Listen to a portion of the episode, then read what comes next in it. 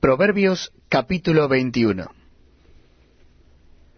Como los repartimientos de las aguas, así está el corazón del rey en la mano de Jehová.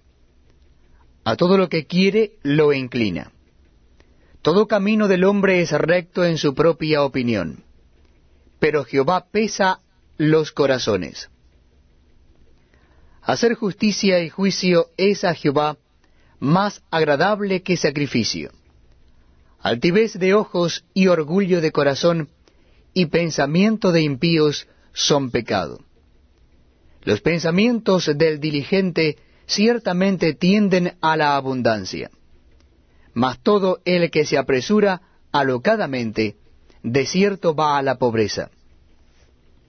Amontonar tesoros con lengua mentirosa es aliento fugaz de aquellos que buscan la muerte.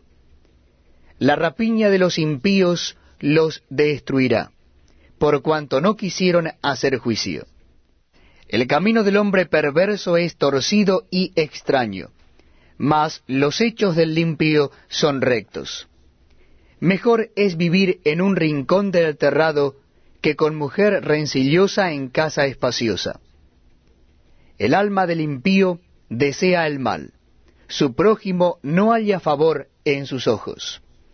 Cuando el escarnecedor es castigado, el simple se hace sabio, y cuando se le amonesta al sabio, aprende ciencia. Considera el justo la casa del impío, como los impíos son trastornados por el mal.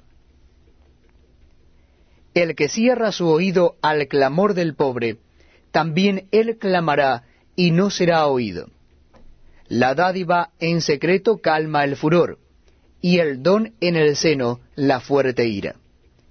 Alegría es para el justo el hacer juicio, mas destrucción a los que hacen iniquidad. El hombre que se aparta del camino de la sabiduría vendrá a parar en la compañía de los muertos. Hombre necesitado será el que ama el deleite y el que ama el vino y los ungüentos no se enriquecerá. Rescate del justo es el impío, y por los rectos el prevaricador. Mejor es morar en tierra desierta que con la mujer rencillosa e iracunda. Tesoro precioso y aceite hay en la casa del sabio, mas el hombre insensato todo lo disipa. El que sigue la justicia y la misericordia hallará la vida, la justicia y la honra. Tomó el sabio la ciudad de los fuertes, y derribó la fuerza en que ella confiaba. El que guarda su boca y su lengua, su alma guarda de angustias. Escarnecedor es el nombre del soberbio y presuntuoso, que obra en la insolencia de su presunción. El deseo del perezoso le mata, porque sus manos no quieren trabajar. Hay quien todo el día codicia, pero el justo da y no detiene su mano.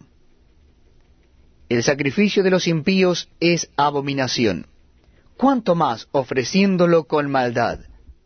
El testigo mentiroso perecerá, mas el hombre que oye permanecerá en su dicho.